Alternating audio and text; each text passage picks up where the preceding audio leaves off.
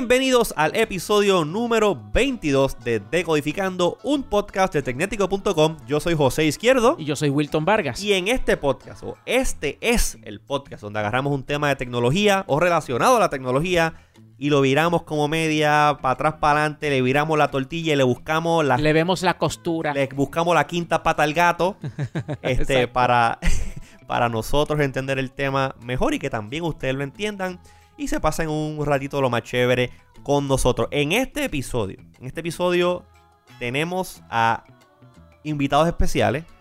Tenemos a los Wilfredos Atiles de Excel Electronics, que es una compañía que se dedica eh, a reparar equipo electrónico en Puerto Rico.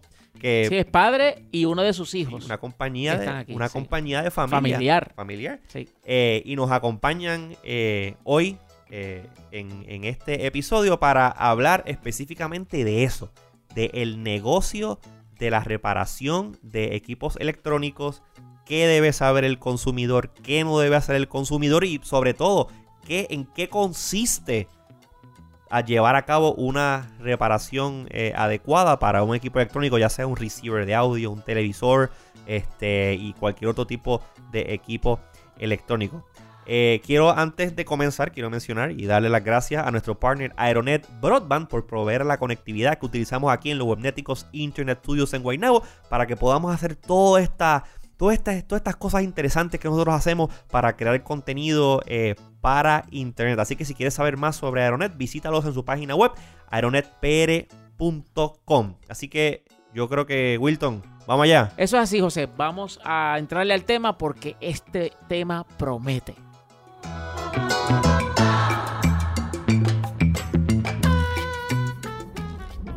Señor Vargas. Señor Izquierdo.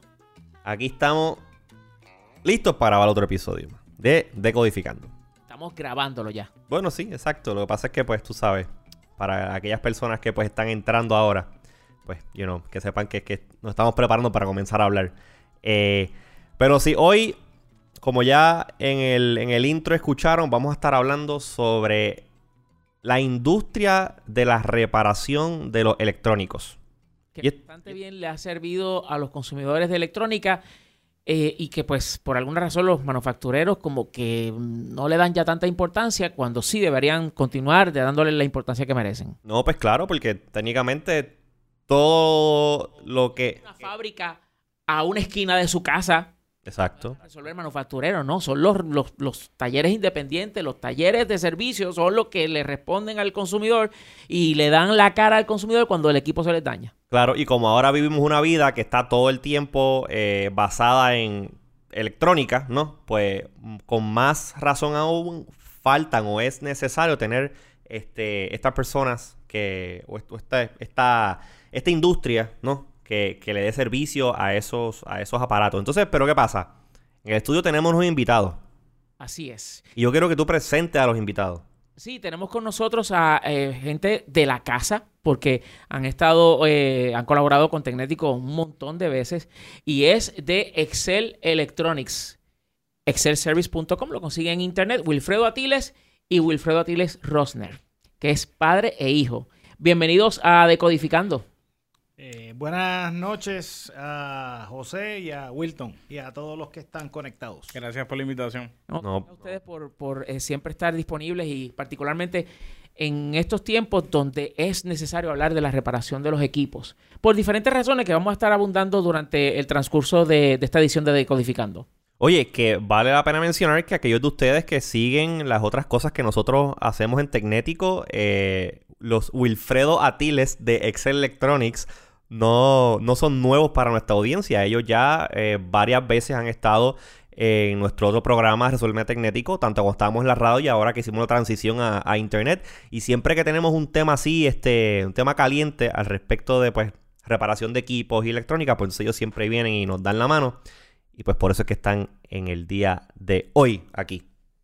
Exactamente. Y entonces, pues vamos a hablar sobre, eh, como tú muy, bien mencionaste, eh, José, ¿qué pasa cuando se me daña mi equipo y ya sea que esté o no en garantía, ¿cómo yo resuelvo? Porque no siempre, oye, no siempre, por más barato que un equipo sea, no siempre está la opción de, ay, déjame comprar otro. O sea, no podemos ver las cosas así por diferentes razones. Primero, por el asunto de que no todo el mundo tiene el dinero así a discreción para decir, no, bueno, yo me compro otro y ya está. Y número dos, eh, y esto soy yo aquí hablando, de que estamos aportando al, al grave problema de la basura electrónica, de la contaminación electrónica en el planeta, que no es chiste, que no es nada trivial, que es un verdadero problema.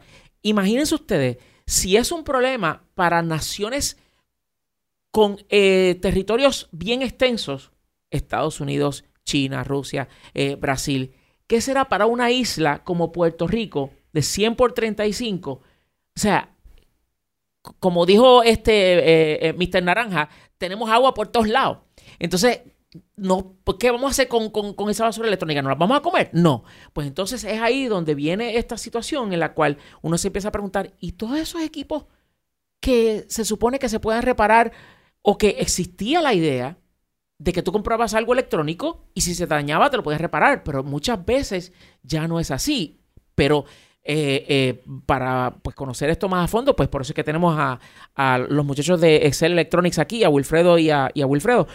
Y yo creo que lo primero que, me gustaría conversar con ustedes dos es el proceso de cuando un consumidor, un consumidor lleva un equipo a reparar. Puede ser muy fácil o puede ser una tortura si el consumidor no está informado de qué es lo que tiene que hacer.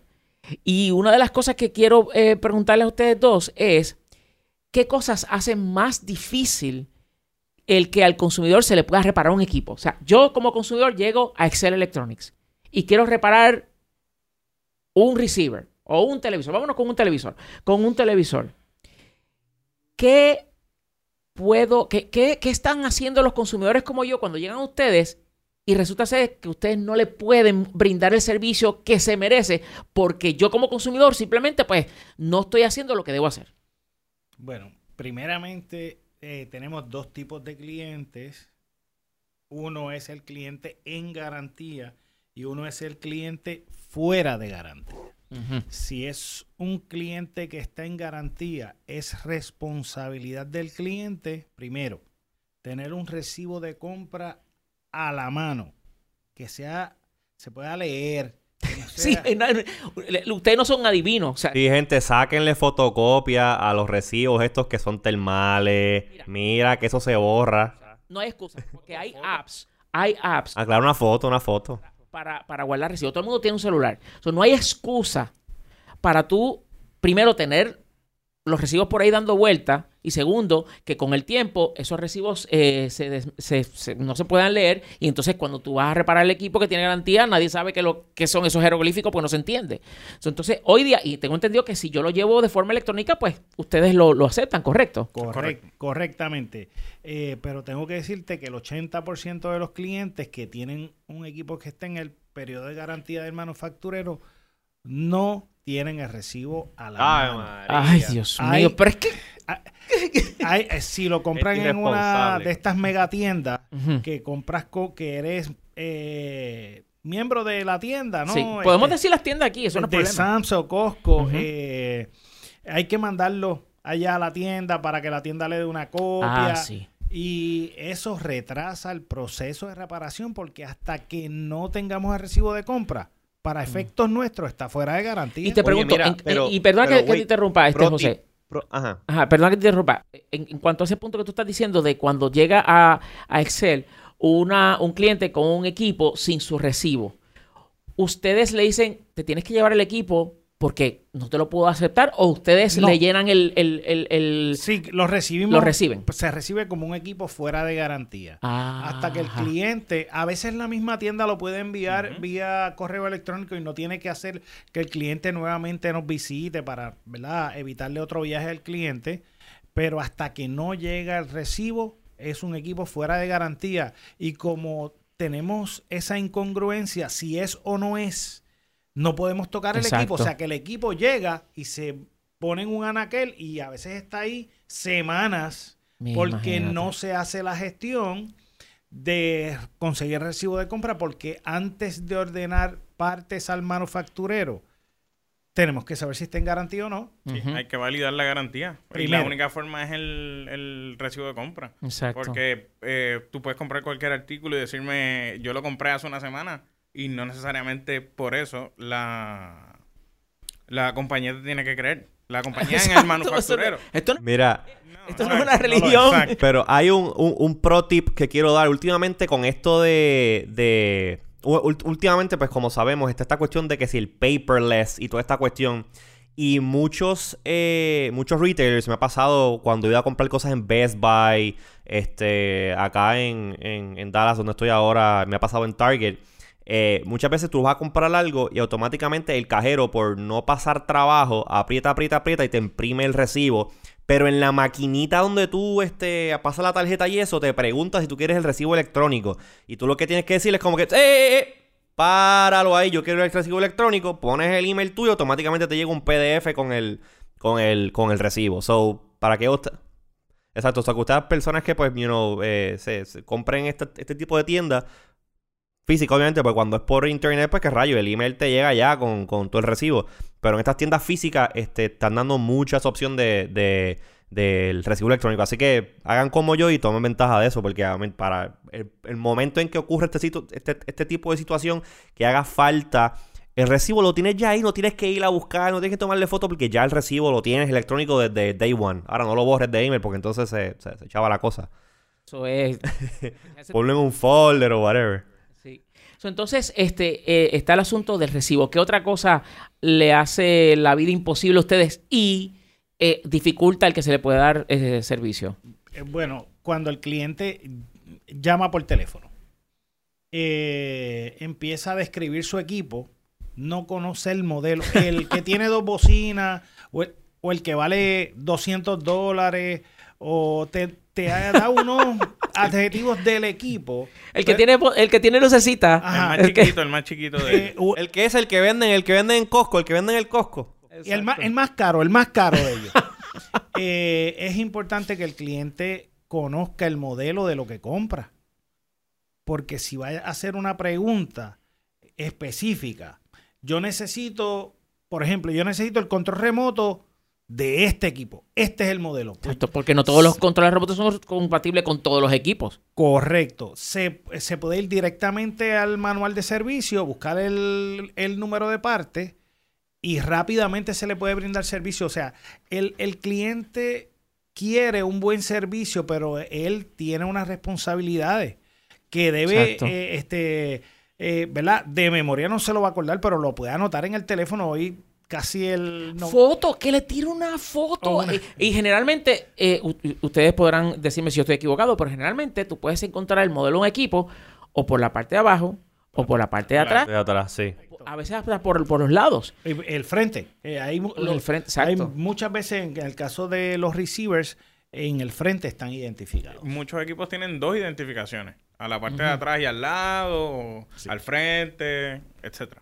So, entonces, es- eh, ustedes mencionaron la falta de, hablando de equipos en garantía, la falta de recibo. El no conocer el modelo. Correcto, el Porque modelo del equipo. Si, si llamas para que te digan o te den una idea de, de, pues tú sabes, si esto se puede reparar o no, si no dices qué es lo que se puede reparar, pues entonces estamos mal.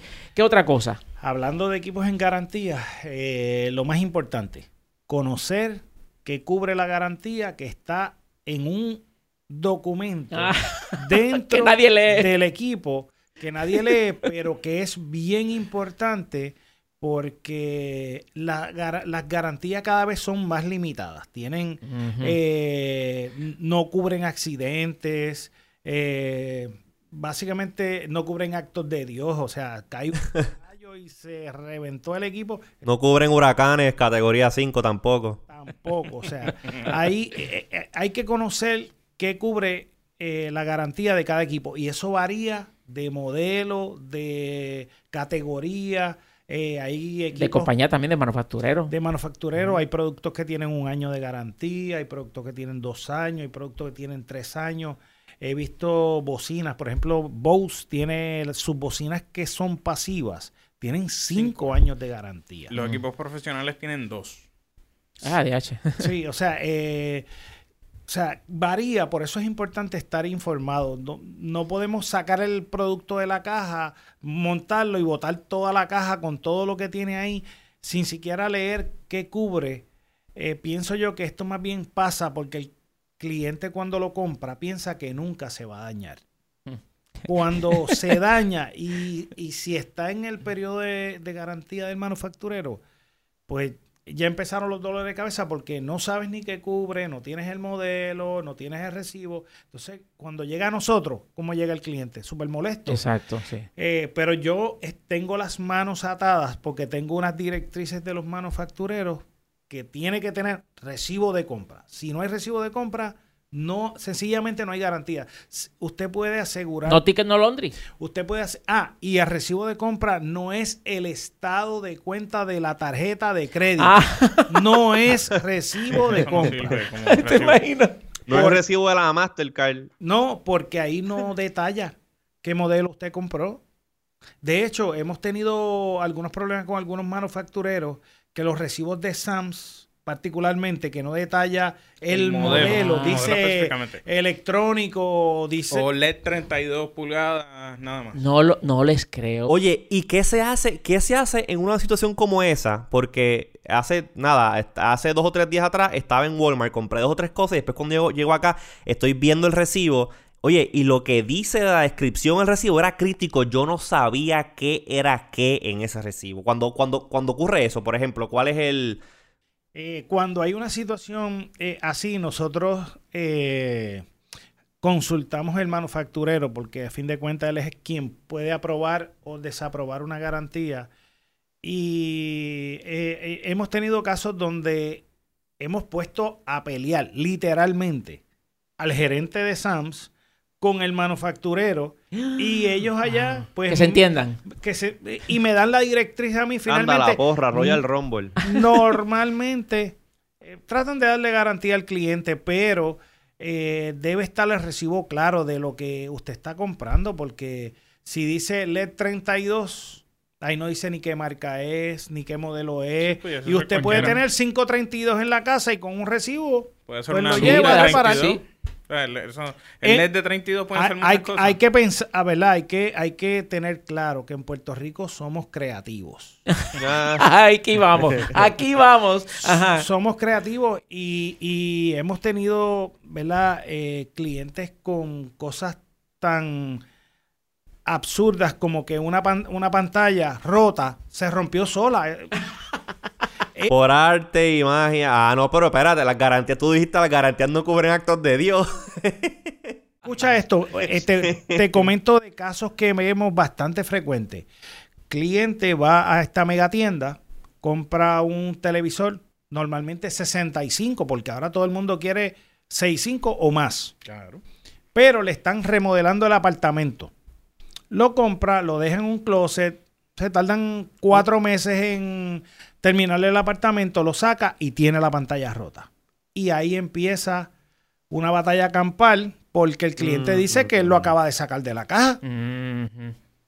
Cuatro meses después. Ah, ok, entiendo, entiendo eso. Es importante que el consumidor sepa que aun cuando lo vaya a montar en cuatro, cinco meses, en dos meses, en dos semanas, hay que sacar el producto de la caja porque yo no puedo culpar al cliente, al consumidor y decir que él no tiene razón. A lo mejor sí estaba así, pero como usted no lo abrió inmediatamente, Hay que chequear la mercancía. ahí queda invalidada la garantía por estar rota. De hecho- y no es culpa de él. Exacto. Muchas eh, tiendas han optado por, eh, cuando el cliente paga por el equipo, eh, abrirlo antes de que se lo lleve.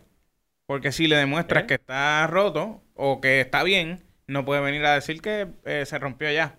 Esa es una buena práctica, cuestión de que ya haya constancia de que, mira, no, eso salió de la tienda, perfecto. Usted después allá lo que usted haga son otros 20.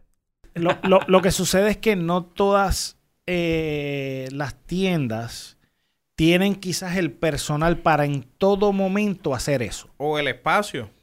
Eh, porque normalmente en el, por el lugar donde tú pagas y sales, siempre hay un gentío.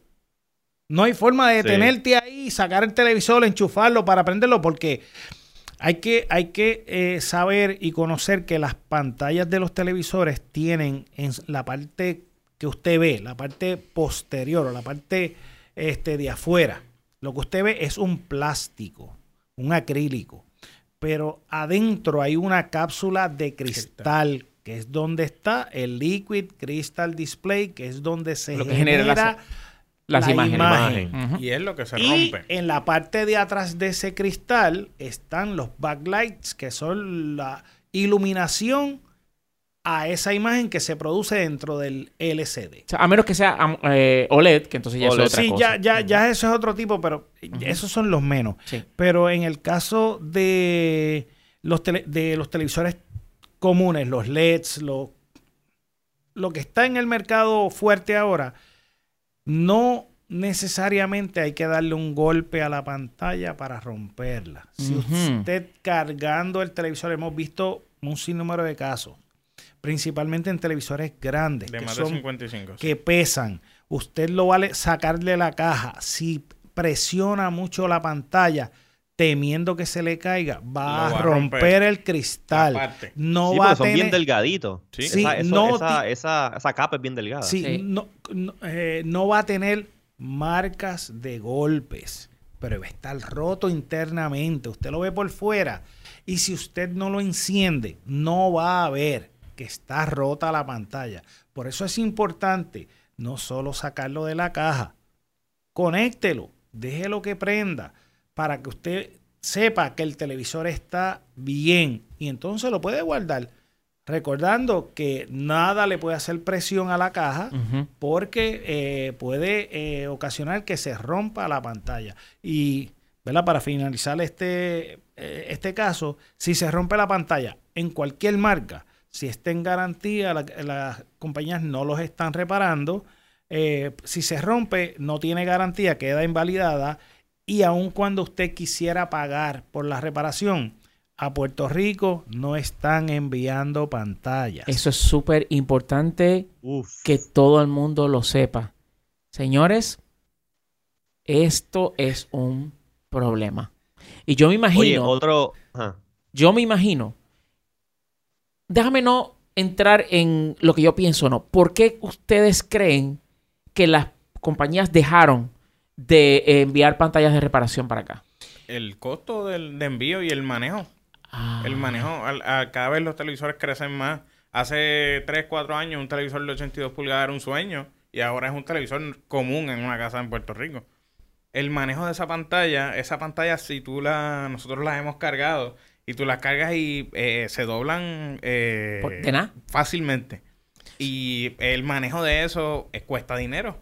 que entonces entiendo yo que aquí hay otro factor también. So, es la- lo delicado de los equipos, el manejo de esto. Eso es el número uno. Número dos, de que ¿de dónde vienen estas pantallas? ¿Dónde las fabrican? En China, por ejemplo.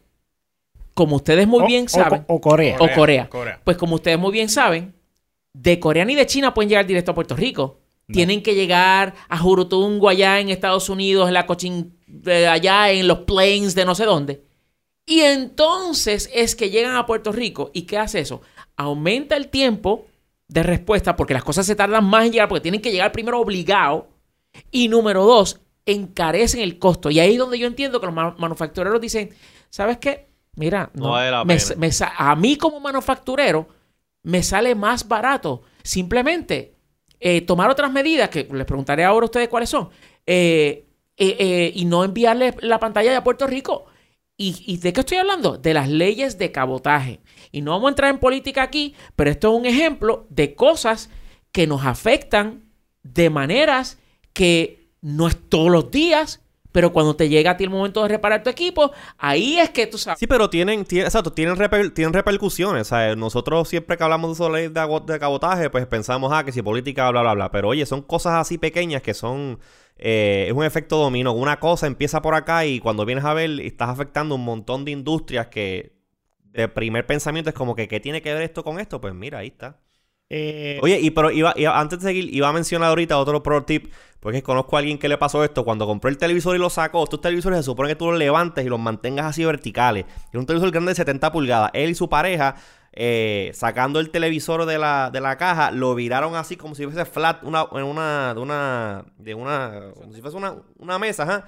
Y el flex que ocurrió del peso del device partió la pantalla y cuando lo fueron a conectar estaba la pantalla raja.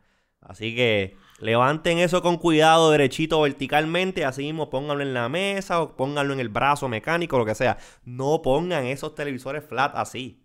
Pues querían televisores finitos, pues tengan televisores finitos. Eh, eso, eso y es barato. Eso es provocado porque el manufacturero, eh, ¿verdad? Por pedido de los clientes que los quieren más finos, con Sí. menos bordes, o sea, que de esquina a esquina sea pura pantalla, pues provoca ese tipo de cosas. Nosotros eh, siempre recomendamos que el televisor esté completamente vertical en todo momento.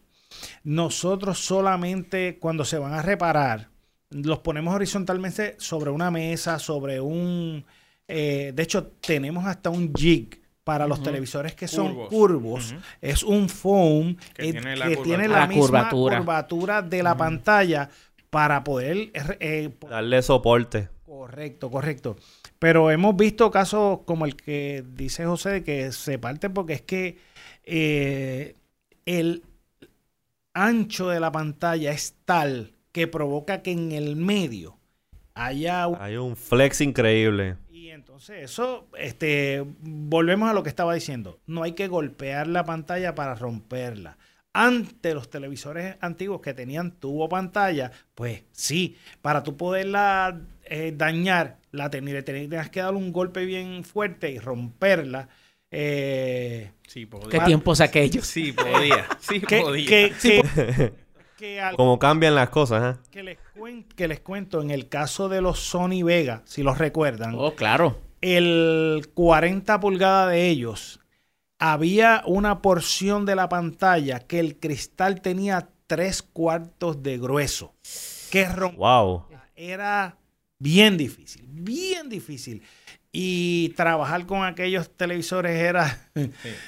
pesaban, Era un televisor de 40 que había que cargarlo entre cuatro personas. eh, pesaban, pero muchísimo, muchísimo, muchísimo. Pero Espérate, el Vega, para recordar, para aquellos de ustedes que no, para de la audiencia que no saben que era un Sony Vega, y era Vega con W Vega, básicamente, ¿no? Esos eran los televisores que eran en cristal, los CRT antiguos, pero que era la pantalla plana, ¿verdad?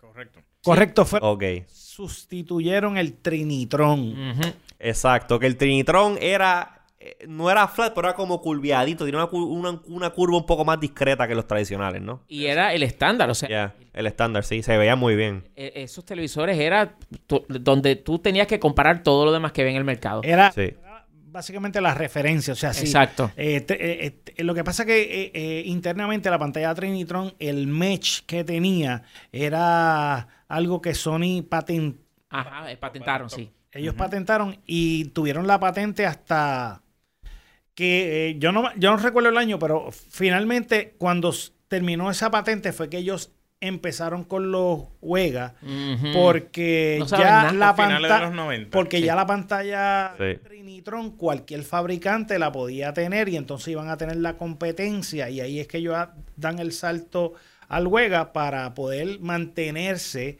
en competencia. No saben nada ellos. Pues mira, ese, ese es el negocio de ellos, claro que tienen que saber.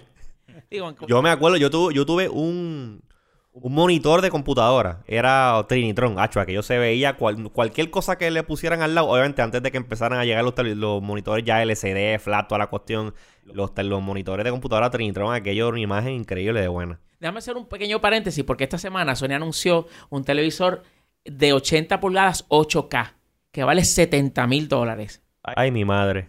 Eso se ve espectacular y que hace la transición, el, el upscaling de 4K a 8K, que es una maravilla, que es increíble. Estuve leyendo sobre él y aparentemente, es, tú sabes, algo de, algo de, de- de- de no- de notar eh, lo que han hecho con ese, con ese televisor. Verá, lo que el próximo sí es, vamos a ver ya 16K. Chacho, cállate, cállate. El- las Olimpiadas Eso viene. Ajá. Que son el año que viene, las van a transmitir en 8K.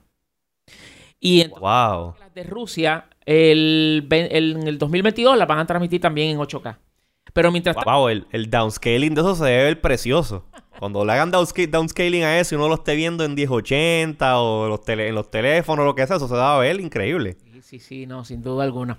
Entonces, eh, para regresar al punto donde, donde, eh, qué sucede eh, con los con las pantallas y que los manufactureros no la están enviando para reparaciones. ¿Qué recurso, o sea, qué, qué hace un consumidor cuando llega donde ustedes, ya sea con- eh, eh, fuera o en garantía? El televisor no se puede, el, el problema de la pantalla, si el manufacturero no las envía, ¿qué, qué hace el consumidor? yo creo que yo sé lo que va a decir Coqui, pero.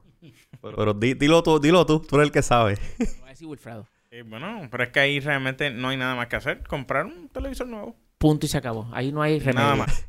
Eso mismo. No, ni siquiera eh, tratar de pedirla a Estados Unidos y traerla porque es que realmente no es costo efectivo. No lo va a hacer. Y es Oye, oye, y también que los televisores últimamente están, o sea, el costo de un televisor, como tú dijiste ahorita, que el average que la gente está buscando es como 65, el costo del televisor de ir a comprar nuevo a la tienda está bien asequible. So, esa cuestión de tener que entonces enviar la pantalla, que eso no va a costar dos pennies, más el envío, toda la cuestión, sale mejor literalmente yendo a la tienda y comprando uno nuevo. Correcto.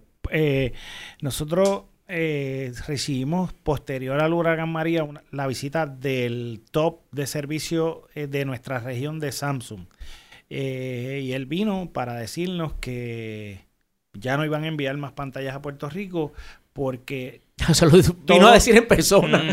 sabemos que los, los shippings eh, después del huracán se dispararon de una forma brutal Sí. y las pantallas venían aéreas.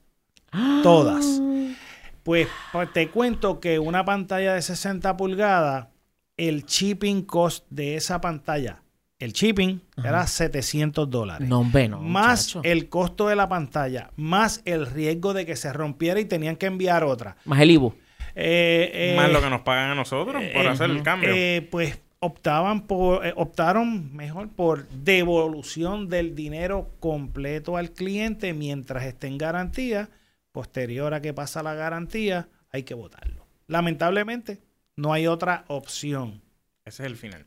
Y ahora pregunto yo. Yo, pero por lo menos, por lo menos ese refund no estaba mal. No estaba mal. Bueno, sí, ok, fantástico, te devuelve el dinero. Pero entonces ahí pasamos a un- eh, lo que era un problema y deja de serlo, realmente no deja de serlo, se convierte en otro problema para la sociedad. El, Y lo- es- el contaminante. Realmente, Exacto. Sí, el waste.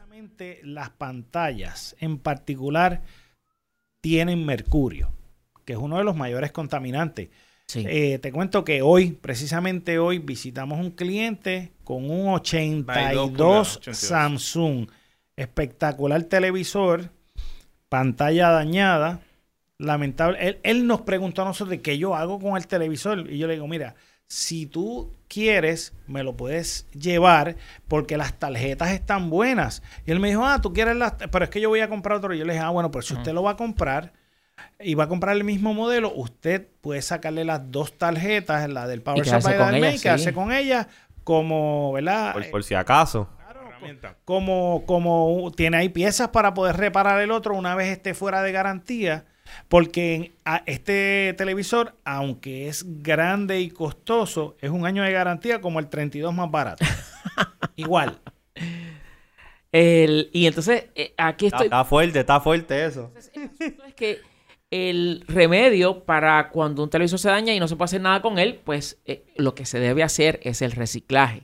Correcto. Pero, por ejemplo, en ese caso que usted está mencionando, de un televisor de 82 pulgadas, yo estoy leyendo aquí el website de Best Buy, que ellos sí reciclan, pero es hasta 50 pulgadas.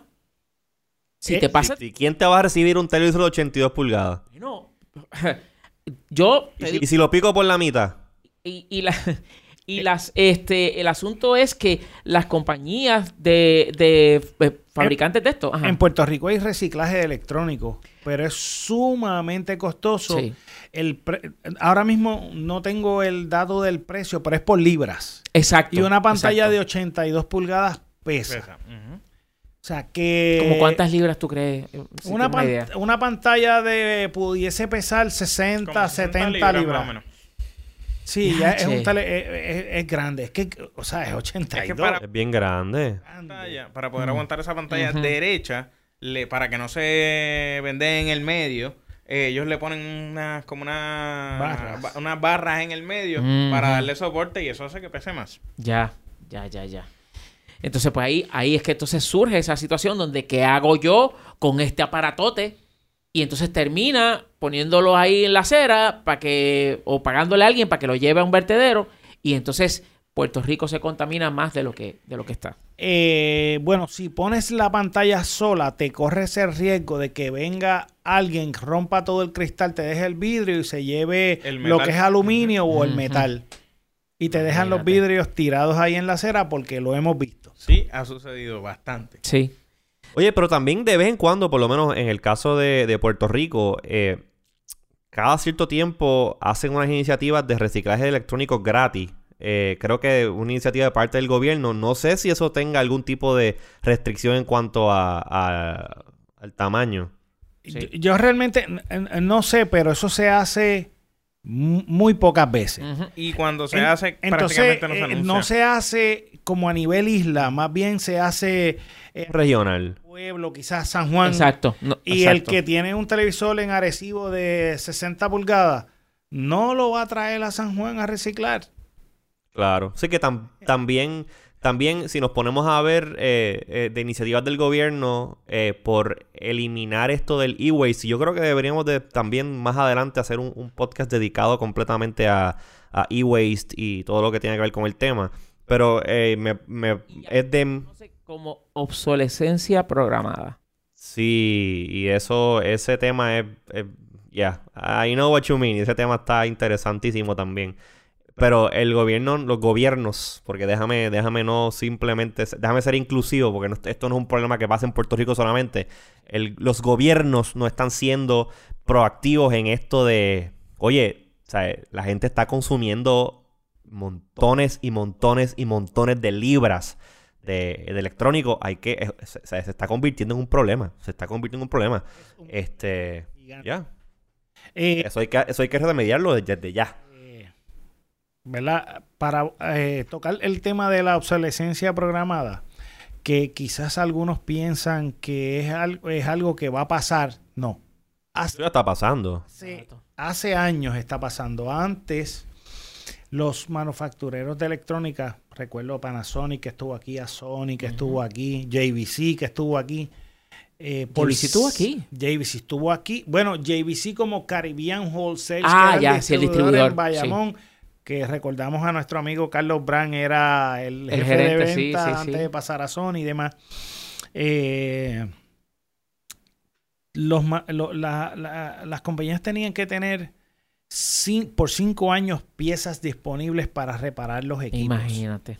¿Qué O- tiempos aquellos? Hoy, eh, realmente creo que son tres años y lo que son eh, piezas como estéticas, un año nada más. O sea que si eh, la carcasa de tu, el- la tapa de tu receiver se dañó porque le cayó algo sin querer encima y tiene dos años, eh, pues la enderezas y se la pones otra vez porque no va a haber piezas. O se guayó, o se Eh, dobló. yo pienso no que eso es parte de la obsole- obsolescencia programada.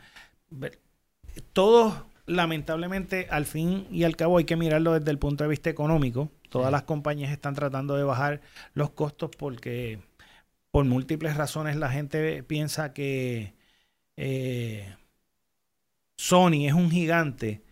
eh, y sí es un gigante, pero de la misma forma que tiene ventas altas, tiene gastos, Gastos altos. altos, sí.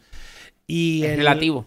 y el mantener unos almacenes con piezas que al final y al cabo van a ser dead stock eh, o piezas muertas y van a terminar en el zafacón porque los modelos van cambiando y hay piezas que salieron para un modelo y no se van a usar más ningún modelo y al fin y al cabo terminarán en, ¿verdad? en la basura.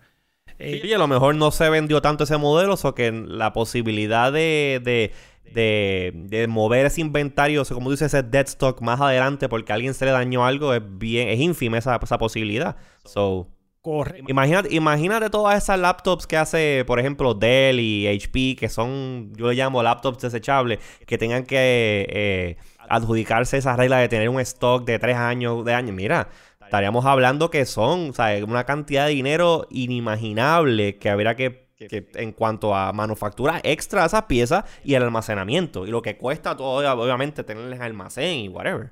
Por- precisamente por eso es que pensamos que la ley que te da el derecho a, A reparar. a reparar, eh, va a ser muy difícil eh, que la puedan aprobar o por lo menos en su totalidad, porque es que estos gigantes van a hacer lo indecible para que no los obliguen a tener por tanto tiempo piezas en stock, porque es que es mucho dinero. Eh, ¿Tú sabes cuántos modelos de televisores tiene Samsung? No, Ay, yo, no- yo- yo- trabajo con Samsung y yo ni sé. Es que son muchísimos modelos y las tarjetas internas son diferentes. Sí, Samsung, Samsung como que tiende a, a- a sobreproducir cosas en todas sus líneas de electrónicos. Eso es una teoría que yo tengo, que ellos... Alguien en un alguien en Tangamandapio quiere un teléfono, un dispositivo hecho de X manera y Samsung se lo va a hacer. Eh, pues te puedo decir que en televisores, quizás de el 60 pulgadas, de, del modelo 60 pulgadas, quizás hay seis modelos. Sí. Sí, Del 60. diferentes series. Imagínate, si, si tienen 6 de cada modelo y tienen 32, eh, 37, 45, 50, 57, 60, 65, 72, och- y ahora 82 y 82 y 85. Tú multiplica eso por la cantidad de piezas. eh, Realmente es algo gigantesco en cuanto al budget. Muchacho. Eso es sin incluir los que le hacen exclusivos a Sam's y a Costco. Ah, O sea, sí, que son el los modelo los que vende Exacto, Sam's sí. no es el mismo que vende Costco. Sí. Mm. Y así son todas las compañías y e- es, sumamente eh, difícil poder mantener eh, un, un stock de piezas tan grande. De, de hecho, nosotros, yo recuerdo hace, eh, antes del 2000, antes del 2000, eh, nosotros perdíamos entre 7 y 10 mil dólares en piezas muertas todos los años en Excel. Hoy teníamos casi 17 mil piezas en stock. Imagínate, Hoy muchacho. eh, tengo que decirte que si llegamos a mil piezas es mucho. Y mil piezas contando piezas pequeñas como transistores, resistencias, capacitores. Exacto, eh, sí. Piececitas pequeñas que son discretas. eh, porque primero, eh, el costo no lo puede soportar nadie. Y segundo, eh, si las compañías te envían piezas con bastante rapidez. Para que tengas una idea, eh, nosotros visitamos ayer un cliente en Bayamón, ordenamos una tarjeta Samsung y ya hoy estaba Estaba en nuestra taller. tienda. So, ayer lo ordenamos ayer a las 3 de la tarde. wow. Fue nuestro último cliente de la tarde en el día de ayer de, en, en, en Santa Olaya, en Bayamón. Ordenamos cuando llegamos a la oficina y ya hoy esa pieza está allí. Así, Y por lo así- menos. Así de rápido, casi todas las eh, compañías envían piezas. Normalmente eh, de 3 a 7 A siete días, es el, ¿verdad? el rate de, de tiempo que las compañías tardan en enviar piezas. O sea que es relativamente rápido. O sea que, que por eso es que cuando un cliente lleva un equipo, nos- normalmente le pedimos de, de, de 7 a 10 días para la reparación, porque así nos da tiempo para poderlo diagnosticar, ordenar piezas, si estuviese fuera de garantía, estimarlo. No siempre el cliente contesta el mismo día. A veces, que- a veces tiene que pensarlo, a veces no lo consigue, tarda uno o dos días en contestar. Y entonces, pues hay una vez si contesta afirmativamente, hay que ordenar la pieza, esperar que llegue, montarla y probar el equipo, porque antes de entregarle al cliente tiene que estar Exacto. probado. Que no es como que. es, Ay, eh, ok, ponle la pieza, eh, préndelo. Ah, funciona. Vamos a llamar al cliente para que lo venda a buscar. No, No. eso no funciona no, no, así. no, hay que, hay que poner Hay que asegurarse que está la reparación bien hecha, claro. Correcto, Hay que ponerle un tiempo a prueba para asegurarse que todo está bien y entonces lo, pues llamamos al cliente y lo entregamos. Entonces, eh, hemos hablado sobre lo que es, y, y, bueno, eh, esto es distinto a, a radio, ¿no? Que gente entra y, y- y sale eh, mientras el- se lleva a cabo el programa, pero en este caso quiero pues recordarle a todos que estamos eh, conversando con Wilfredo Atiles y con Wilfredo Atiles Rosner, que son de un eh, eh, centro de reparación de electrónica que se llama Excel Electronics, que están localizados en la Avenida Andalucía en Puerto Nuevo y que llevan más de más años que los que yo me atrevo a decir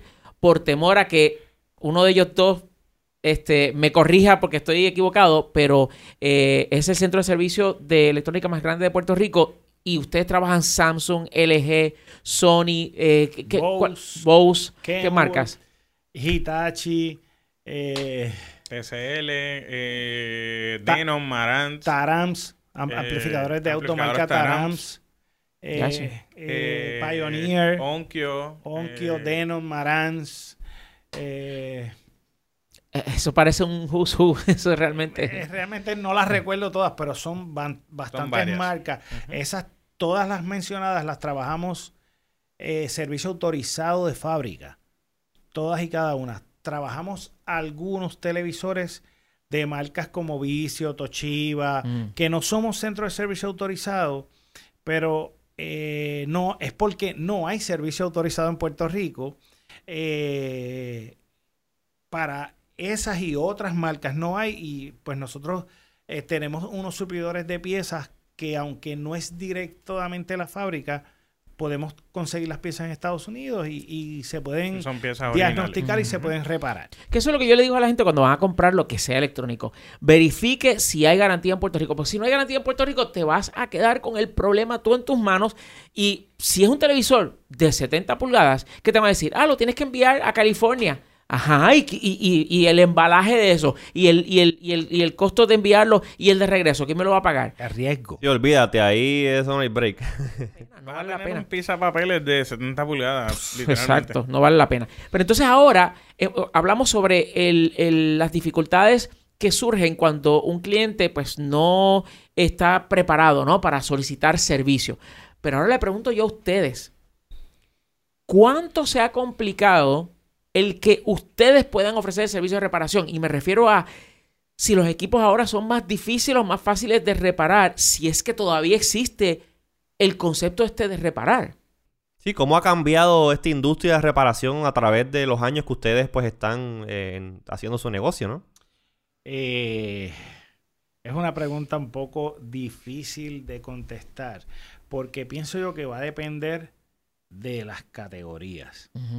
Si me hablas de los televisores, pienso que es más fácil, porque ya los televisores no se reparan a nivel de componentes discretos, más bien es a nivel de tarjetas. Que por ejemplo, un televisor de, de actualidad se compone de pantalla y de un board, que es donde está toda la electrónica, y un power supply, eh, que es lo que procesa En la algunos- electricidad. En, Eh, en eh, algunos casos es así, dos boards. eh, un board que trae la pantalla, que usualmente no viene solo. Eh, Ah, eso trae, por ya lo eso está no, entregado. No, no se menciona porque uh, típicamente viene integrado en la pantalla. Ah, ya, ok. Eh, pero eh, los más modernos, las unidades más modernas, más económicas, eh, ya vienen con un solo board, la parte de atrás, que es eh, lo que sería main o tarjeta principal y power supply juntos. Ah, so eso es básicamente, eso es un enterizo. Es pantalla, board, eso es una sola cosa en, en- en un eh, ensanguichado en un delicioso pan de plástico. O sea, eh, básicamente es eso, ¿no? Literalmente. Ok. So, entonces, Pe- eh, pero este hay todavía, por ejemplo, si vamos al, a las categorías de audio, eh, los receivers, por ejemplo. los los receivers, receptores. que quizás uno pudiese pensar que ya nadie tiene receivers, Mm. y es sorprendente la cantidad de receivers que hay. Sí. ¿Eh? Yo tengo un, yo tengo un Onkyo, bueno, tenía un Onkyo, este, que yo creo que la última vez que tú viniste al programa hablé con... ¿Cómo? ¿Qué tú tenías en tu casa? El que ten- bueno, está todavía allí, no lo he, no lo he decomisado propiamente. Eh, no, no funciona, tiene algo ahí, se escucha raro. Imagínate si tú tenías eso ahí en la intemperie.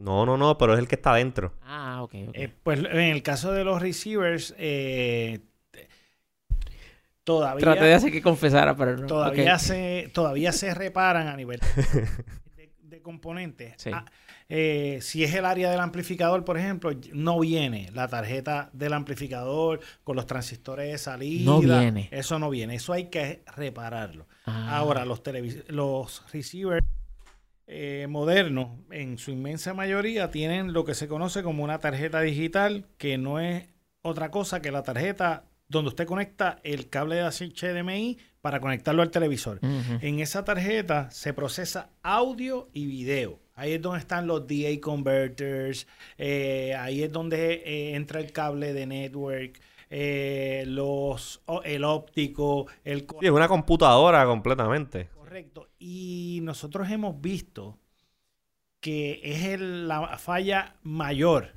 en los receivers. Antes los receivers se dañaban simplemente un canal. No, pero- Sí, no, me suena de este lado nada más. Ah, bueno, pues son los capacitores o... pero cuando empezaron con los Dolby Pro Logic, ese ti- cuando empezaron a integrar cosas digitales a los receivers eh, y posteriormente la- pues video este para poder conectar eh, al televisor los receivers y ver un interface en la pantalla. y todo Correcto. eso, sí. Y de, de hecho, eh, hay equipos que ni siquiera tienen display y tú tienes que Mm. conectarlo al televisor y ver todas las funciones y poderlo calibrar y poderlo ajustar a tu gusto mirándolo en el televisor. Ese es el monitor. No Ya- compren eso porque entonces, si lo que quiere escuchar música, tiene que tener el televisor prendido. No. eh, ya hoy vemos muy pocos equipos que son estéreo. Ajá. muy pocos. Eh, básicamente raro. son eh, eh, 7.1, 9.1, ahora, 11.1. ahora Atmos y ese tipo de cosas. Y eso provoca que la tarjeta digital en esos receivers sea más compleja. Tienen a veces procesadores que tú miras en la tarjeta y tú dices, esto es una computadora, lo es. Tienen unos procesadores ahí eh, que se calientan inmensamente, que, ¿verdad?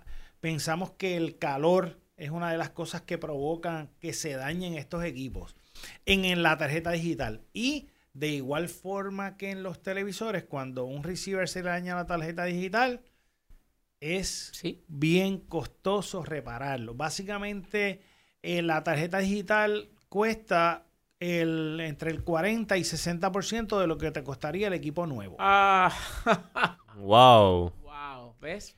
Cuando es se que- daña el amplificador, no. Cuando se daña el amplificador, Mm. como es a nivel discreto, Sí, pues es más la una, es reparación. una reparación más económica, pero es una reparación mucho más difícil porque tienes que tener a un técnico haciendo troubleshooting y muchas veces bien, bien, bien difícil. ¿Por qué?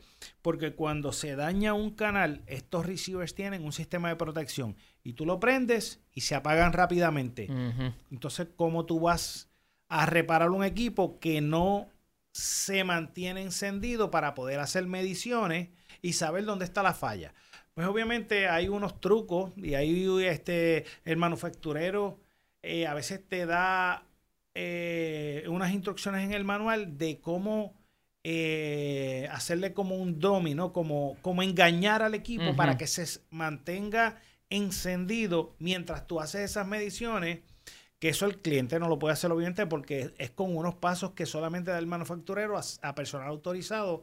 ¿Por qué? Porque si el equipo está consumiendo demasiada energía y tú lo pones en service mode, que es como se conoce el, el modo en que se pone para poderlo verificar, y no te das cuenta que está consumiendo demasiado, como no va a tumbar, se puede quemar.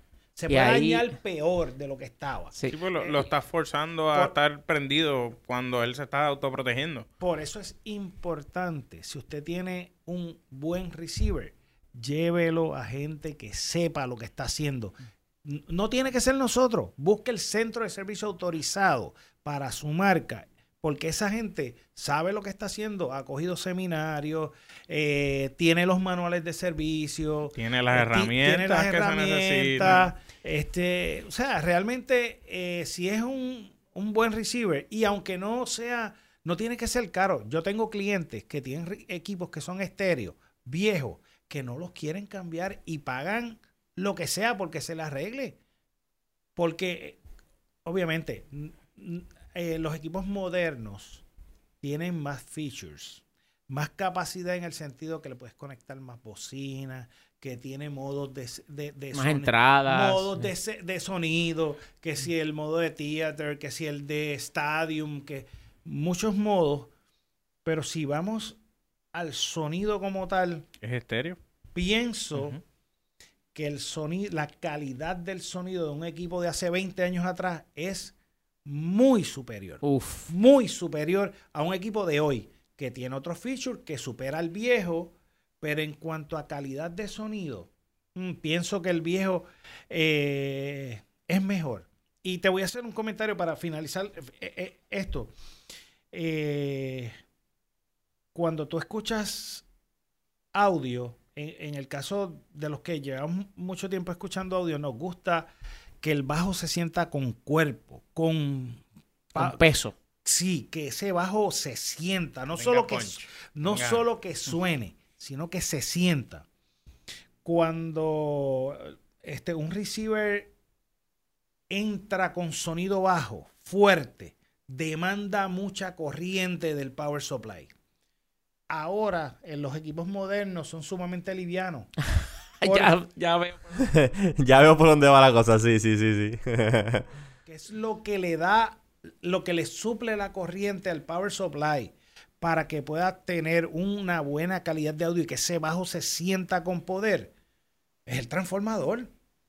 Y ahora el transformador es sumamente pequeño. Una cosita así chiquita. Este, y por eso es que tú coges un receiver de ahora y coges un receiver de hace 20 años, el de 20 años pesa un montón, porque tenía un, un- un transformador más grande y podía suplir la demanda de corriente del amplificador y podía emitir esos sonidos bajos con poder. Hoy, pues lamentablemente, eso los tenemos solamente quizás en los equipos más caros, en los topes de línea, que normalmente en todas estas marcas vienen de Japón. Si usted quiere distinguir un equipo sobre otro, váyase a la- una tienda especializada y compare un receiver entry level versus el tope. Pida que le enseñen la caja para que usted vea que siempre el tope de línea viene de Japón, no es hecho en Estados Unidos, ni en México, ni en Singapur, ni en ninguno de estos otros lugares donde en, China, ensamblan. etcétera. No, viene de Japón. Y no es por otra cosa, porque es que la calidad del producto que se consume en Japón tiene unos estándares mucho más altos que el producto que es para exportar de Japón. Eh, y eh, pues ese tipo de equipo tiene una calidad inmensa, pero claro, estamos hablando de los topes de línea, los equipos más costosos. Entonces, eh, está pues toda esta situación con el asunto de pues las piezas, eh, el que ahora equipos pues no se reparan, que simplemente lo que se hace es que se cambian, eh, y, todo eso pues se ha convertido pues como quien dice en un reto para talleres de servicio donde eh, pues no hay pues tanto movimiento como antes. Y lo que estabas mencionando hace un momento de llevarlo a un sitio, que tengan las herramientas, que tengan el conocimiento, etcétera, etcétera. Tú estás hablando de la gente que consulta en YouTube y que repara las cosas viendo videos en YouTube. Que, ok, hay veces... Oye, oye, oye, oye, oye, oye, Wilton, no le tires a esa gente porque yo lo he tenido que hacer. Eso voy. que tú resuelves ah, claro, claro. Pero hay si- situaciones en las cuales, honesta y sinceramente, o sea, tú tienes que dejarle eso a gente que verdaderamente... Mira, pero lo que pasa, lo que, lo que pasa con eso es que obviamente hay, hay dos tipos de personas en este mundo. Bueno, hay tres, hay tres. Hay tres.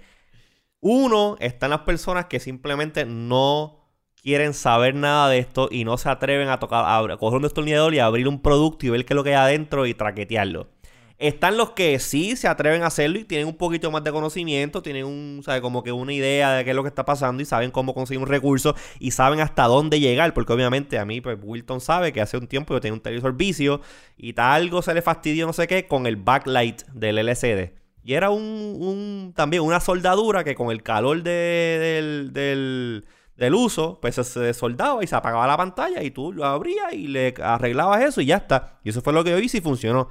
Y entonces están los terceros, que son ustedes, que son los profesionales que actually saben cómo encargarse de todo esto. Y pues cuando ya yo llego a un punto que digo, "Mm, esto no es para mí, entonces pues yo lo llevo a donde el profesional que actually sabe lo que está haciendo. Sí, porque es que- Eh, yo ta- eh, José, yo también consulto eh, YouTube. Eh, a, a veces me llevan bocinas extrañas Mm. con conexiones extrañas y conectores extraños y arrancaron el plug y yo no me sé todas las combinaciones. Claro, claro. YouTube, ve- Es una buena referencia. Sí, ve- sí, sí. veo cómo es que van los cables y, y- y lo hago. Lo que pasa es que en el caso particular de los, tele- de los televisores, ahí hay una tarjeta de alto voltaje. Y Mm. tie- por ser un, lo que se conoce como un pulse power supply, que no es otra cosa que un power supply electrónico, un transformador, pero electrónico. O sea, en esa tarjeta se genera una frecuencia bien alta y tiene unos rectificadores que convierten esos pulsos en voltaje y tiene unos capacitores que se quedan cargados y dan unos. Cantazo. Bien, Bien, bueno. bien, bueno, no te va a matar, Mm. pero te, Lo te, vas a sentir. Lo, lo vas a sentir. te va, a- Taquicardia te va a te dar. va a Ah. dar un, un- Me parece que habrá aquí la voz de la experiencia. Sí, porque nosotros hemos, a veces llegamos a la casa del cliente y el televisor está conectado y hay que Ah. cambiarle el board, o el cliente lo prende, mira, para que veas la falla, y se cargaron Se los carga. capacitores y eso Ajá. demora. Nosotros tenemos un- un- una, Una herramienta, herramienta. para descargar, pero a veces... Como, como no tiene un metro que te diga tiene cero voltaje, pensamos que está completamente descargada y cuando lo cogemos así se termina de que descargar a través de nosotros. Y hemos recibido golpes. Este, sí, hemos recibido golpes eh, que hay que tener cuidado. eh, más bien en los televisores, en, lo- en los receivers eso no pasa, porque normalmente eh, los capacitores no se quedan cargados, excepto los que son, que parecen eh, cacharros de habichuela, que son así, bien grandes. Sí. Eh, pero esos normalmente están como bien protegidos para que nadie pueda llegar a ellos a menos que no seas extremadamente curioso. Están bien protegidos para que no ocurra este, una descarga. Pero en el caso de los televisores, tiendes a coger la tarjeta y a través tuyo pues se descarga. Lo que pasa es que en el caso de los receivers eh, se ve más complejo que el televisor. Mm. El televisor al ser tan grande, tú lo abres y lo que ves es una tarjetita y tú, ah, eso es fácil Eso de es arreglar. tontería. El receiver, cuando tú lo abres, eso parece un eh, como el mundo de, Re- de Reboot. No sé si se acuerdan de De Reboot. Tron, de Tron, de Tron. Eh, el- entonces es más complejo y pues las tres personas esas que describió José, pues solamente las terceras, que son los que saben bastante, pues son los que se son atreven los que a meterle pueden mano. meter mano a eso ahí. Y entonces, pues, eh, una de las cosas que, que me lleva, que esta conversación eh, me está conduciendo es a este camino donde tengo que preguntarles a ustedes si todos este, estos cambios que han ocurrido en cuanto a la, la posibilidad de reparar equipos se debe a que en el afán de todos estos manufactureros de cortar costos, pues no solamente están coartando la posibilidad de que un consumidor que se le haya dañado un equipo lo pueda llevar a reparar, sino también de que ustedes, los centros de servicio, los han convertido en, no en todos los casos, pero en una gran cantidad de casos, en simplemente eh, kitipón, que es, este, ah, se dañó esta pieza, pues esto es modular, vamos a quitárselo, vamos a mandar a buscar uno nuevo, llegó el nuevo, se lo ponemos, lo probamos, que sé qué, y ya está. Y entonces todo este proceso de reparar los equipos, eh, eh, ok, pues sí, se lleva a cabo de una manera más reducida, que está bien para ustedes porque toman menos tiempo resolver al cliente.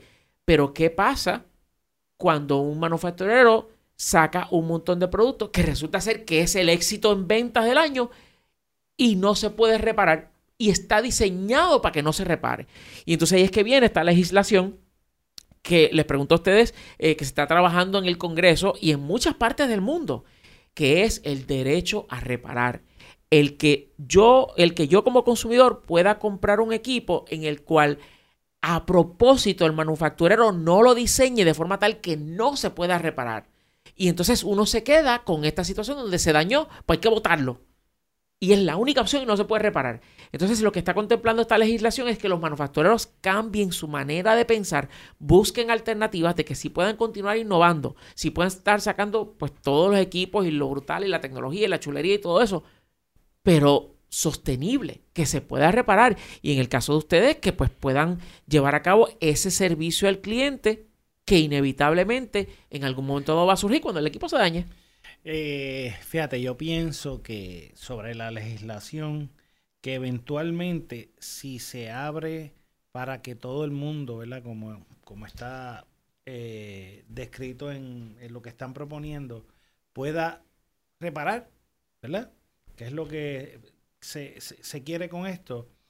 Los manufactureros pondrán un disclosure Para que una, está bien, tú lo vas a poder reparar, pero una vez tú le pongas la mano, me vas a quitar la responsabilidad a mí de tenerte que resolver Si, si tú dañas algo. por- si no lo sí. pudiste arreglar, porque como no tienes el entrenamiento, puedes dañarlo más y puede, puede hacerme a mí más difícil, inclusive imposible, reparar el equipo. Porque, por, por ejemplo, yo lo que pienso es que tal vez a donde se está dirigiendo la gente que está apoyando esta legislación es no necesariamente que la gente pueda repararlo, es que los manufactureros dejen de producir equipos que no se puedan reparar y que básicamente lo que hagan es que provean para que la industria de reparación pueda atender el- pues, la situación cuando un equipo se daña y evitar la acumulación de equipos que van al vertedero y que hay que reciclarlo o que hay que botarlo y que terminan contaminando porque no se pueden reparar. Claro, porque eso es un problema que sale directamente desde el diseño del producto. Y voy a, y voy a tomar, eh, por ejemplo, la clásica, que es la, las laptops de Apple, la MacBook Pro. Exacto. Obviamente, porque pues el, el que, la, que, la que tengo de frente y pues de la que te puedo hablar eh, concienzudamente. Eh, la máquina hermosa, delgadita, bien chévere, pero oye, ¿cuál es la nece- necesi- necesidad? Bueno, me imagino que la necesidad es hacerla bien delgadita, pero oye, ¿a cuesta de qué? De que el RAM está soldado en el, en el Logic Board, que el disco duro está soldado en el, en el Logic Board. Todo lo, lo que comúnmente tú podías a una incluso a una laptop trabajarle y si se dañaba el disco duro, abrías la laptop, sacabas el chip, ponías otro. Bueno, en el caso anterior era el disco duro, ahora pues utilizando eh, sistemas como los NVMe o los M2 drives que son bien, bien, bien pequeñitos. Que así fue como Apple empezó cuando empezó con las máquinas de Solid State. Eso es lo que estábamos usando. Estábamos usando, eh, creo que eran NVMe's o M2 drives. Eh, pero no, es, te lo ponen todo, todo, todo, todo en Logic Board. Entonces, ¿qué pasa? Imposible. se te daña el disco duro porque, oye, es una pieza. O sea, eh, eh, es, es un- es un componente dentro de, dentro de todo lo que es la máquina. Se te daña el- el- la parte del SSD o el disco duro. Tienes que enviar la máquina completa. Tienen que ellos diseñar tools específicos para entonces poder hacer interfacing en un puerto escondido dentro de la máquina, que son tools propietarios, para poder sacar la data o lo que sea. Entonces el costo de reparación es mayor porque en vez de simplemente sacar la pieza que se dañó, que es el disco duro, y poner uno nuevo, no. Te tienen que reemplazar la unidad completa. Y eso es una ridiculez. Obviamente, desde un punto de vista pues, de economía, pues mira, a lo mejor diseñarlo así les cuesta más baratos a ellos. Les permite, ah, pues mira, puedo hacer un producto más delgado, pero again, a cuesta de que, a cuesta de que es una computadora o un dispositivo que tú vas a comprar que no es barato, que tiene la posibilidad de que se dañe, como está pasando ahora mismo con la MacBook Airs y el problema que tienen con el, con el, con el keyboard. O sea, entonces, a la larga estás creando un producto que estéticamente se ve hermoso, se ve precioso, pero su funcionalidad pues es, es pobre, es pobre. Y más aún cuando te pones a ver la cuestión de el, el longevity, o sea, lo, lo, lo tanto que tú puedes tener ese dispositivo y, y- y que, se- que te sea útil a través de los años, porque va a pasar, va a llegar un momento que a mí el disco de la computadora se me va a llenar completamente y no tengo manera de meterle más memoria. Versus con una computadora de hace maybe 5 años que tiene un performance similar, pero yo podía todavía, que este es el caso de la otra Mac que yo tengo, eh, ahí yo podía cambiar el disco duro y poner un SSD más, más- con más capacidad. Exacto. Right. Y ahí, por ejemplo, en un, un caso clásico, son estas computadoras con Windows que te valen 200 dólares, pero lo que tienen de memoria interna para grabar son que 16 gigas. Y eso se llena en nada. Entonces tú no puedes añadirle más memoria. No le puedes poner este, más capacidad para almacenamiento. Simplemente eh, el, el- el punto donde esa computadora deja de ser eh, viable es, es ridículamente rápido. Entonces, eh, toda esta cuestión es de que se está, se está pidiendo a la gente Mira, yo pienso, Wilton, an- antes de que vayas a la parte legislativa, yo pienso que estas compañías deberían de hacer como están haciendo en, en cierta, de cierta manera. O sea, tú, fine, si vas a diseñar los dispositivos para que sean o sea, eh, eh, obso- obsoleta- que se programen obsoletamente y que pues después de cierto, que la, vida útil del producto sea a base de un diseño de X cantidad de años, oye, fine, lo entiendo. Pero estas compañías, por ejemplo, que están haciendo ahora, ah, por ejemplo, Apple, para tomar a Apple de, de nuevo de punto. Me encanta coger a Apple de punto y, y de puerquito. Oye, Apple está sacando unas iniciativas increíbles de reciclaje de productos. Ah, tú tienes un teléfono, un teléfono viejo, ven a nuestras tiendas, dame tu teléfono, dame tu teléfono viejo y yo te voy a, a- a vender, a vender uno nuevo. Oye, esos, esos componentes que tú le sacas a estos teléfonos viejos, el, el, el- el- qué sé yo, el, el oro, lo que sea que tienen adentro que, que se puede reciclar, Sí. Oye, dámelo en crédito, dame un, dame un... Obviamente, Apple haciendo, tú llevas un teléfono viejo y te dan un descuento, qué sé yo, 200 dólares en uno nuevo. Perfecto, chévere. Apliquen eso también con la computadora, apliquen eso también con los televisores, con los receivers. Ah, me compré una MacBook en el, en el, en el 2015. Ah, me qui- quiero una nueva del 2019. Oye, Apple, toma la mía, recíclala y dame un vale o un crédito para comprarme una nueva. Porque a la hora de la verdad, tú vas a coger, Apple va a coger esa máquina, la va a hacer canto y le va a sacar las piezas que ellos pueden de nuevo reusar en otros productos. Mm, Exacto. Que Eh, que- es algo que a mí está. y todo eso de que lo piensen que desde el principio, desde la, en la génesis de un equipo, pues este eh, eh, incorporen ese tipo de estrategias. Claro, cuestión de que tú entonces, pues, puedes hacer el producto, pues, que se, que se convierta obsoleto. Porque sabes que la persona, si es un buen producto, la persona eventualmente te va a llevar el producto para que ellos lo reciclen y reusen esos materiales a cambio de un descuento en la compra de uno nuevo. Oye, así mantienes un cliente contento. Exacto. Eh, Pienso yo. Totalmente de acuerdo con eso. Eh, pues esta legislación lo que busca realmente yo creo que es el, el- el que los equipos sean diseñados desde el principio que se puedan reparar. Y no necesariamente que la gente lo, lo- lo haga por sí mismo, aunque vemos, por ejemplo, iniciativas como iFixit, que ellos te Sí. venden en los, Los kits. sí, los kits, con las herramientas específicas y todo eso.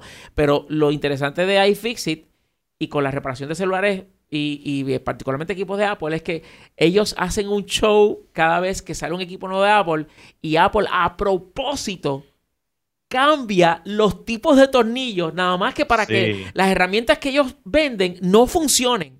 Y entonces tenga que hacer otras nuevas. Y es, es como un juego del gato al ratón que realmente no conduce a nada. Y yo espero que eso, esta legislación, pues venga a, a resolverlo. Este tema es extensísimo y ahí faltan cosas de decir, pero Sí, eh, sí, déjame, déjame eh, decirte algo. Eh, yo pienso que eh, todo tiene que ver con dólares y centavos, porque pues, las compañías están buscando manufactura en China eh, con diseños que son, eh, diríamos que, que no son como e- e- efectivos, que, que se puedan reparar, eh, que eh, simplemente están buscando que funcione y sea barato. Y eso provoca el que haya equipos que no se, no, no se pueden reparar. Ahora, hay que, hay que ¿verdad? tomar con pinzas esto porque también mm, yo te puedo decir que se puede reparar. Pero si yo te digo que tú compras un receiver que vale 400 dólares y la tarjeta digital te la vendo en 350, yo no me estoy negando a que tú la arregles, yo te la puedo vender. Pero el precio provoca que tú no la quieras reparar. Eso es como no darte la oportunidad de reparar sin decirte que no.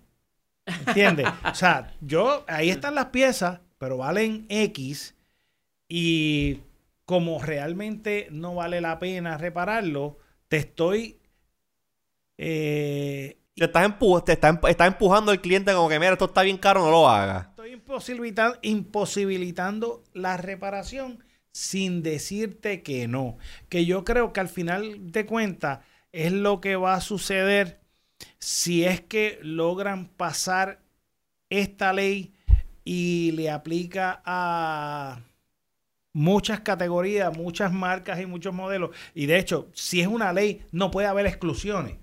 Mm, ¿verdad? exacto, Porque le debe aplicar a todo por igual.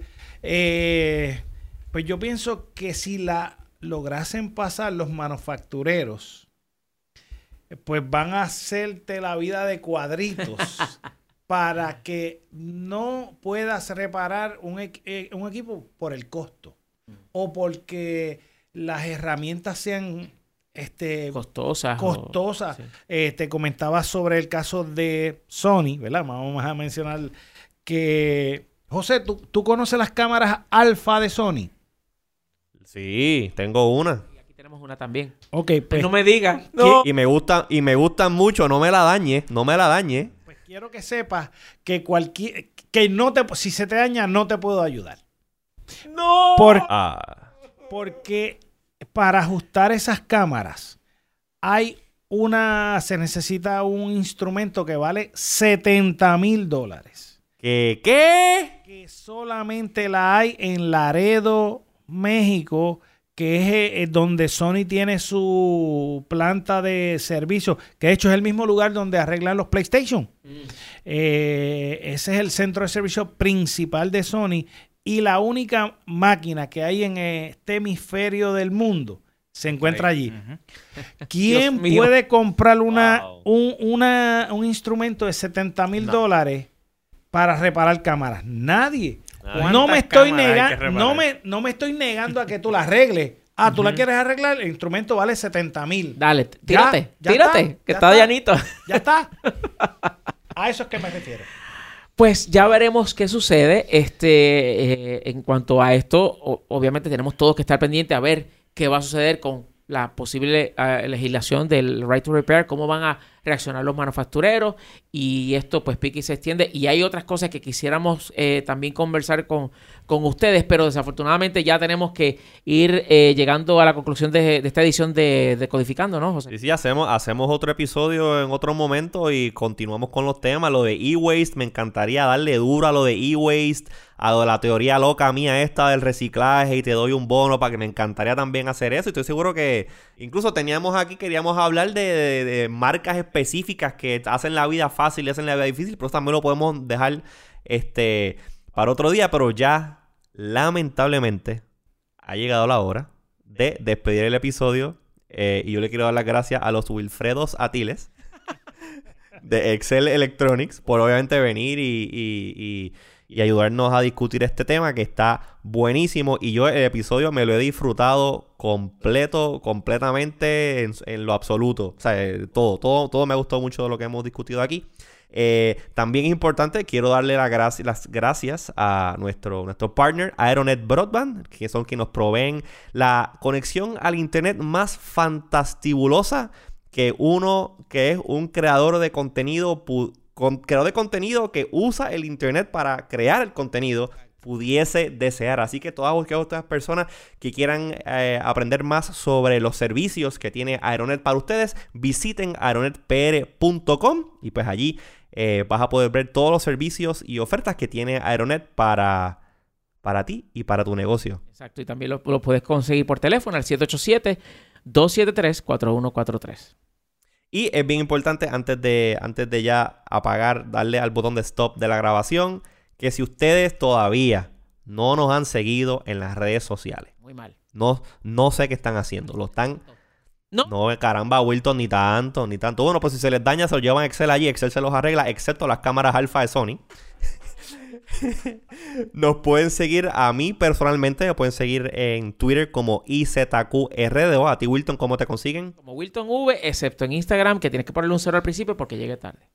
Y bien importante, eso somos, eso somos Wilton y yo, pero también nos gustaría que le dieran follow a la cuenta de Decodificando en Twitter, que es Decodificando 1, o sea, Decodificando y el número 1. También búsquenos en Facebook como Decodificando, un podcast de tecnético.com. Y si nos estás escuchando a través de, bueno, obviamente estamos disponibles en todas las plataformas de podcasting, so que si tú usas Android, si usas Windows, si usas WebOS, todavía tienes un teléfono WebOS, Windows, Mac, la plataforma móvil o desktop, laptop, que tú, donde sea que tú escuches tus podcasts, nosotros estamos. Así que díselo a tus compañeros que usan otra plataforma diferente. Pues mira, ellos están también disponibles en todas las otras plataformas. Pero en especial, si estás utilizando eh, Apple Podcast como tu plataforma para escuchar este podcast, por favor ve ahora mismo. Déjanos un review y un rating de 5 estrellas. Si no nos va a dejar menos, si nos va a dejar menos de 5, no lo haga. No lo haga. Vete, apaga y vete a dormir. 5 estrellas, queremos 5 estrellas y un, eh, un review. En el review puede ser un mensajito que nos quieras dejar, una recomendación, si quieres que abordemos un tema en particular, qué te gusta, qué no te gusta del programa. A nosotros nos gusta que nos hagan esos reviews, nos hace sentir bien, aparte de que nos ayuda a mejorar y a llegarle a otras personas que también pueda que le guste este tipo de contenido. Así que yo creo que ya estamos listos. Muchas gracias nuevamente a los Wilfredos Atiles de Excel Electronics por participar de este episodio, ¿verdad? Wilton, ¿algo más se me queda? Sí, no solamente de que pues pueden conseguir a Excel Electronics en el 787-781-3181 eh, y están localizados en la Avenida Andalucía en Puerto Nuevo, casi llegando a la Avenida Roosevelt, que es súper fácil de llegar. Y ya ustedes escucharon la cantidad de marcas. Esto parece una, una procesión de marcas que ellos reparan allí, pero si tienes un equipo, eh, ya, bueno, si ya lo tienes o si piensas comprar un equipo y quieres asegurarte de que tenga garantía, se comunican con ustedes, ¿correcto? Correcto, tenemos clientes que llaman primero para saber si nosotros brindamos servicio antes de comprar y aunque no sea de una de las marcas que nosotros trabajamos y tiene alguna pregunta y si tenemos el conocimiento vamos a ayudar al cliente. 787-781-3181, correcto. Así es. Muchas gracias. Muchísimas gracias por, por darnos esta oportunidad de conversar sobre estos temas. Y José, decodificando, otro más eh, que creo que, que, que sin duda dio en el clavo. Está buenísimo. Así que, gente, nos vemos en el próximo episodio. Hasta la próxima. Bye.